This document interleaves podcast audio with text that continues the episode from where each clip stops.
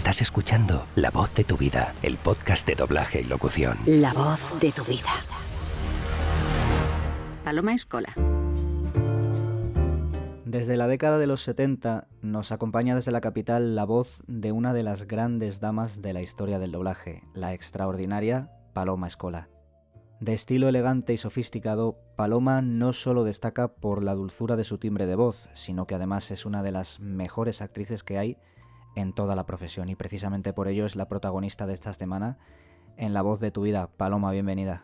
Mm, bueno, pues muy muchísimas gracias por todo lo que has dicho de mí, que bueno, me, me abochorna un poquito, pero bueno, me encanta. bueno, es lo que te mereces, eso es Bueno, llevo, eso sí, llevo toda la vida en esta profesión, amándola, pues no sobre todas las cosas, porque la vida es más, más hermosa, pero esto forma parte de mi vida y, y, lo he hecho con pasión y con, y con mucha ilusión siempre. No la he perdido. Tengo muchos años, pero no he perdido la ilusión. Eso es magnífico.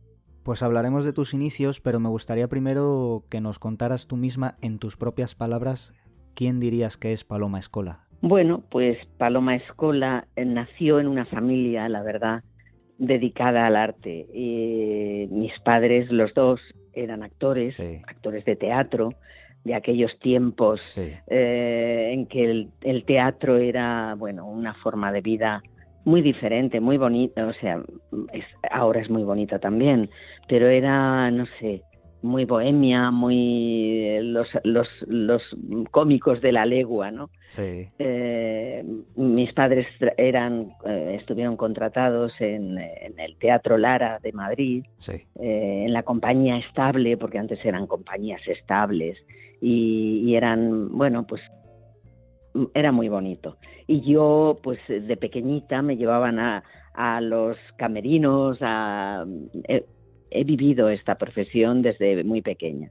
Claro. Luego mis abuelos, pues era, eh, mi abuela era pianista, mi abuelo violinista, o sea que, que aquí se vivía, mm, en casa siempre hemos vivido eh, el ambiente. Y, y, bueno, pues me gustaba muchísimo mm, la profesión.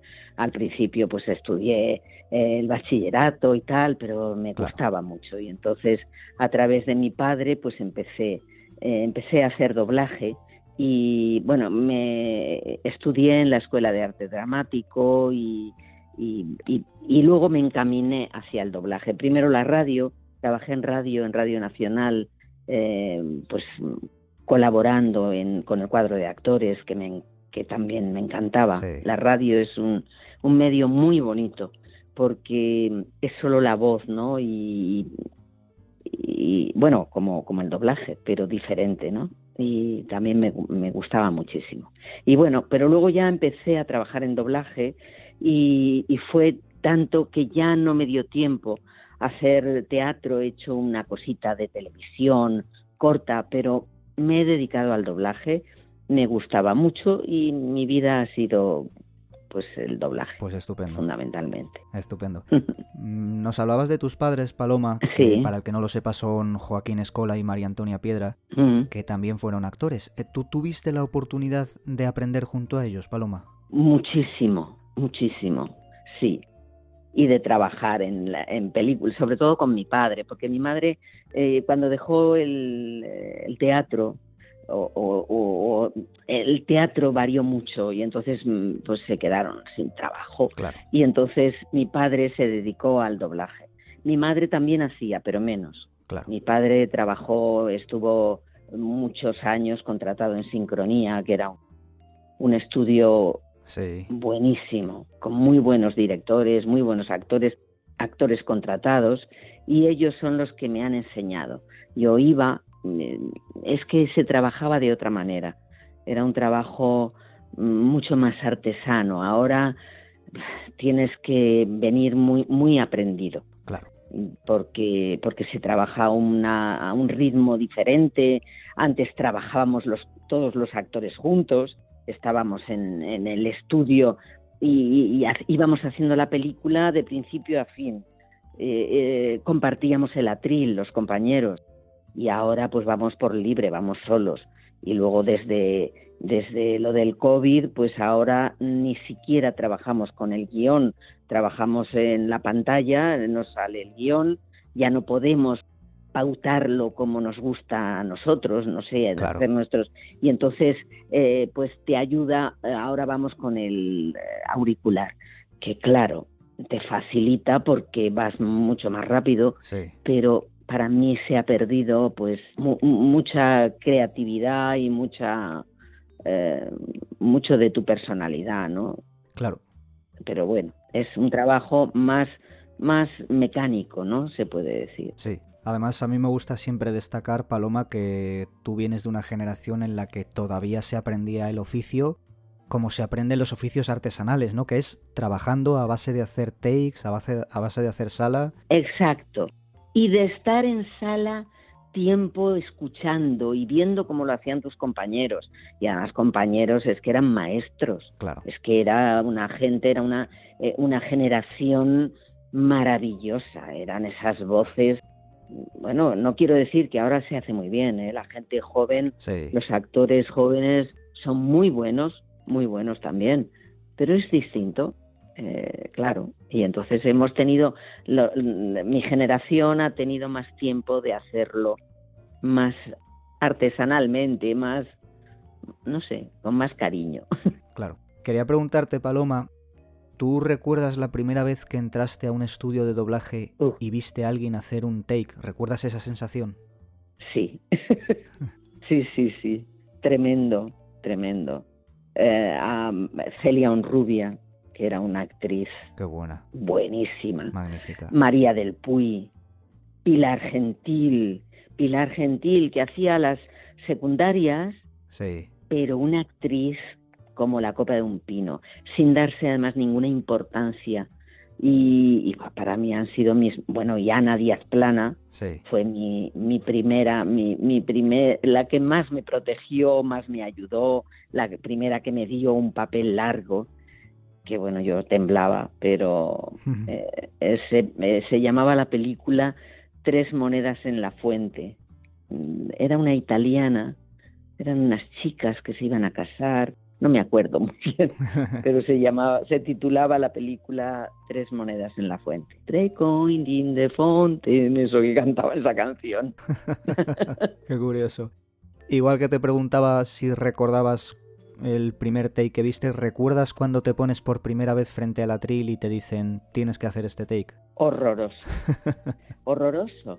Porque es que yo los ojos también los tenía como en el, en el cogote, tenía tal vergüenza que tenía miedo de que me vieran, de que me juzgaran, estaba más atenta a lo que me rodeaba que a, que, a la pantalla y que a la actriz, ¿no?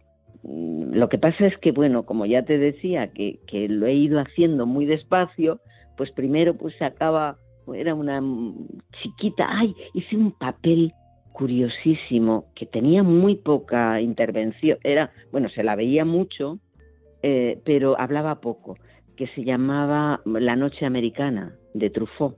Sí. Y entonces la mía era una script, locuela, que salía por allí y con mi voz tímida y muy jovencita, pues le llamó la atención a un creativo de publicidad. Y le preguntó a un compañero, bueno, maravilloso, Abilio Rodríguez. Sí. Oye, ¿quién es esa chica? Que es nueva, porque claro, le dan voces maravillosas todas. Sí. Todas. Y yo era pues una cría. Y entonces empecé a hacer publicidad por esa película. Qué bueno. Y por y porque le llamó la atención. Dijo, oye, esta, qué voz. Pues, lo hacía fatal, pero pero, bueno, era sí tenía una frescura que bueno, que luego se va perdiendo un poco esa frescura, pero pero adquieres profesionalidad, adquieres otra cosa. Yo de lo que me he dado cuenta, Paloma, con el paso de los años, mm. a mí me da la sensación de que tú ni has perdido la frescura ni has perdido la dulzura de la voz que te caracteriza, ¿no? Gracias. sí, porque me gusta, porque lo, lo, lo hago con mucho cariño, aunque sea un papel de pequeño, no importa, pero trato de, de hacerlo con todo el cariño y de adaptarme a esa interpretación lo que puedo. Claro. Sí, siempre me han repartido, bueno, por quizá por la voz, que tengo la voz hecha, no sé, como redonda, Sí. y, y siempre hacía damas, damas, damitas. Sí. Y a mí me encantaba hacer brujas y cosas, cosas raras. Y dibujitos me encantaba, pero he hecho poco, porque porque al final siempre me repartían la damita o, y luego la damota, Sí. la, la dama. Pero bueno, bien. Claro.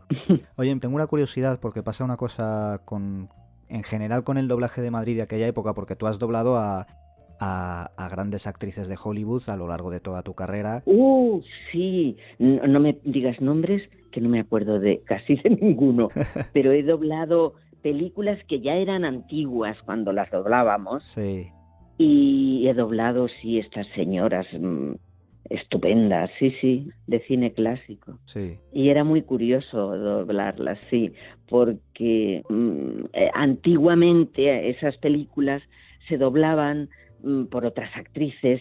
Y para mí yo creo que dimos un salto en, nue- en nuestra época, bueno, ya no en mi época, eh, Celia, eh, Pilar, eh, Pilar María del Puy, a otra naturalidad, porque el doblaje para mí, eh, los hombres no envejeció tanto, de esas películas, te digo, antiguas, antiguas, ¿no? sí. Y sin embargo, Celia, María del Puy, es que dieron un salto abismal. Puede ser. Oye, Paloma, ¿a ti te ha dado la sensación alguna vez de que en aquellos años el doblaje en Madrid estaba quizá maltratado con relación o con respecto al doblaje de Barcelona? Porque si bien es Sí. cierto que en- a Barcelona en los años 80 llegaban todos los éxitos de taquilla, aquí llegaba mucho videoclub, llegaba mucha serie B, mucho telefilm. Aquí hemos hecho trabajos magníficos. Bueno, sincronía Sí, con Hipólito de Diego, que era un director, bueno, único, maravilloso, bueno, y otros, pero Hipólito estoy recordando ahora. sí, Y se han hecho películas fantásticas. Para mí, sí, por supuesto. y, y además interpretadas con una naturalidad y con una verdad y, y muy bien. Lo que pasa es que no hemos sabido vendernos, yo qué sé. En Barcelona mm, se trata mejor a la gente de doblaje. Lo he hablado hace nada con, con mi compañera Mariluz Olier, Sí, que ha ido a Barcelona a doblar una película. Dice, es que cómo te tratan, con qué, no sé, aquí no nos damos ninguna importancia y no hay que dársela, pero un poquito, un poquito sí.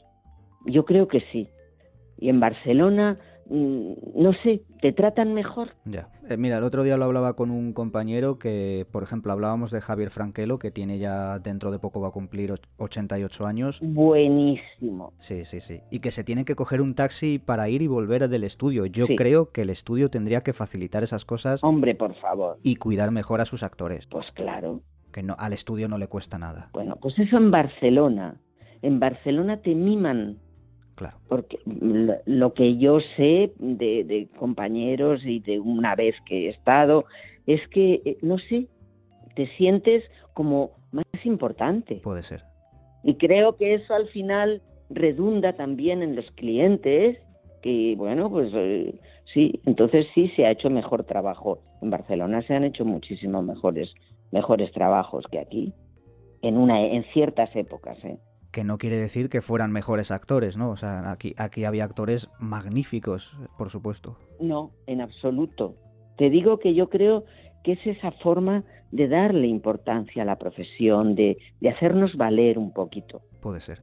Oye, Paloma, si volvemos a hablar de, de tus inicios, Mm. me gustaría que, que nos contaras un poco cuáles son tus primeros recuerdos en la profesión. Hablabas de, de los recuerdos con, con tus padres en el teatro, Mm. pero una vez ya que te adentras en el mundo del doblaje, ¿cuáles fueron tus primeros pasos? Pues mis primeras, yo quería hacer eh, doblaje y además había terminado en la escuela, en la Resad y tal. Y bueno, a Hipólito de Diego le dije, y me dijo, tú dedícate a otra cosa. tú dedícate a otra cosa, déjalo. Pero yo me empeñé, me empeñé. Y entonces me, me ayudaron los primeros que me ayudaron los compañeros de mi padre, claro.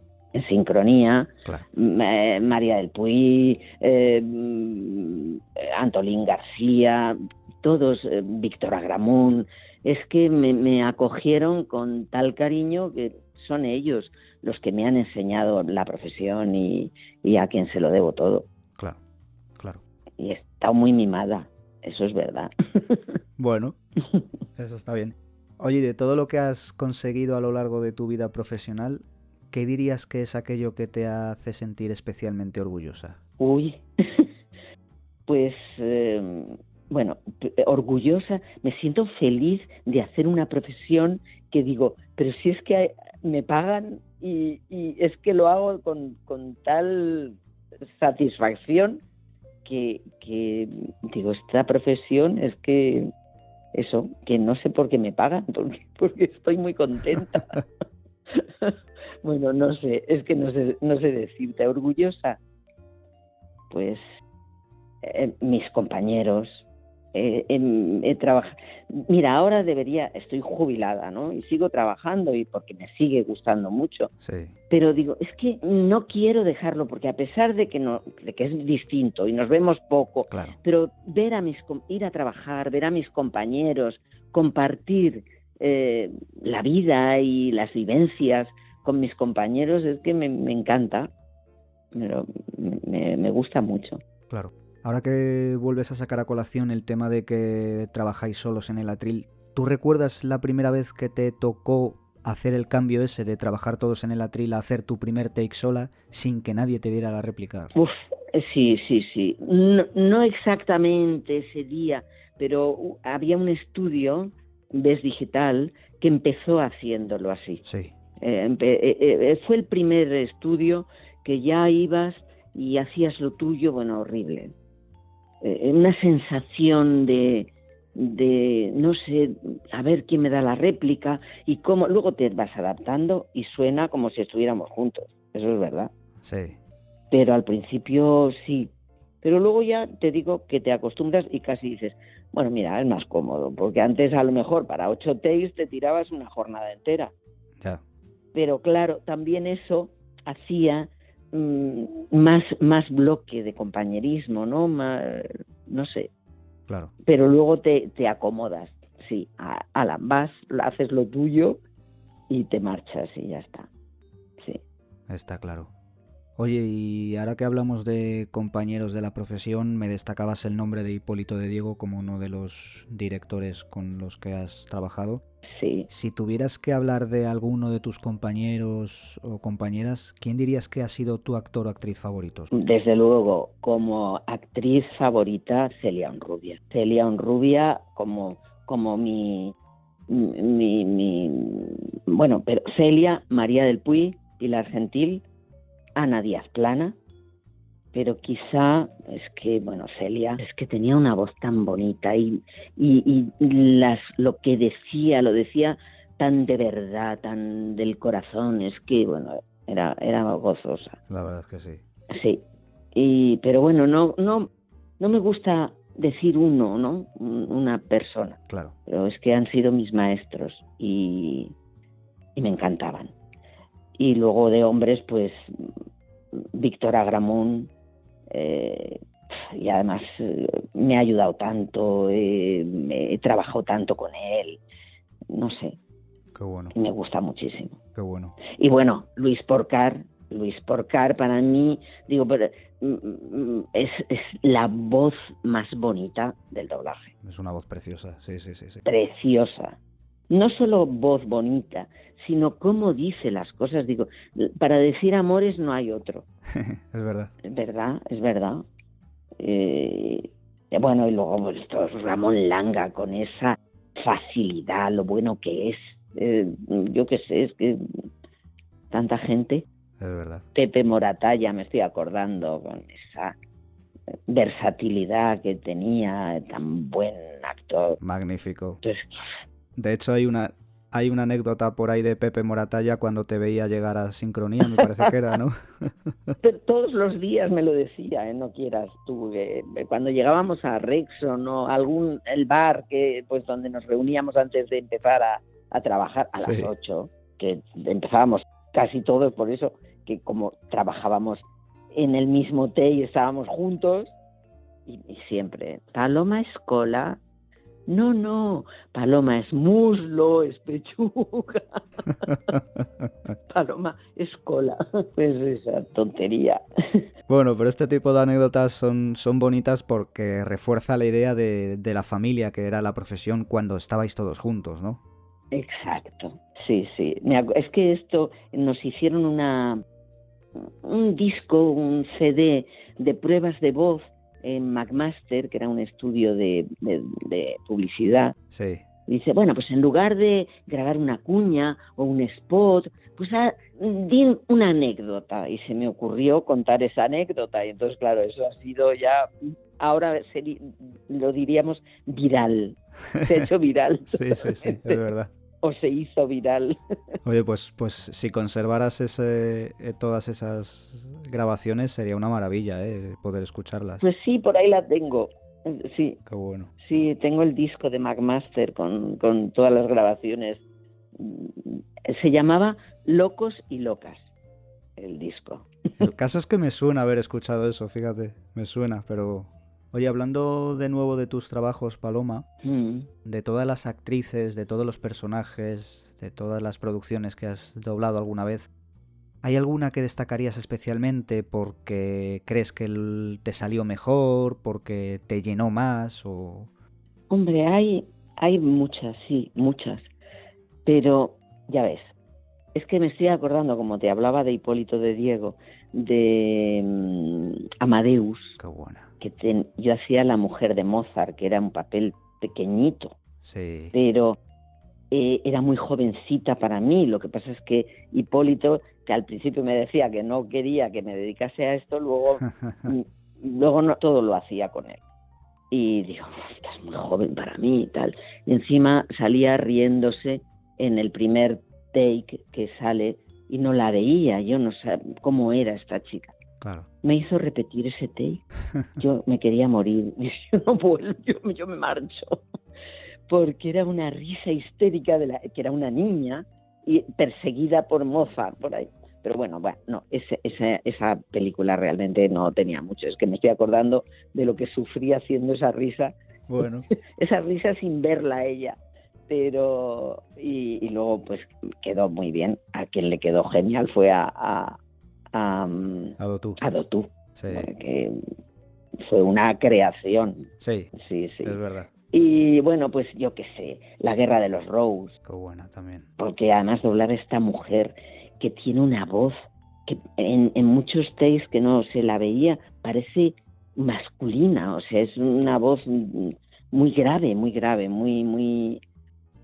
Y, y me gustó, yo creo que me quedó bien y, y qué más. Pues muchas.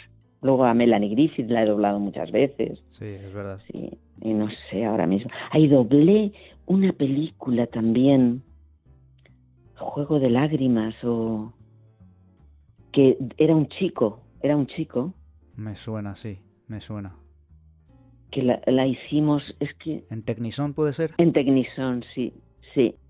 Puf, lo pasé fatal porque además dirigía tú, que era muy, muy duro, no duro, pero a mí me encantaba porque exigente me refiero. Sí. Era muy exigente dirigiendo.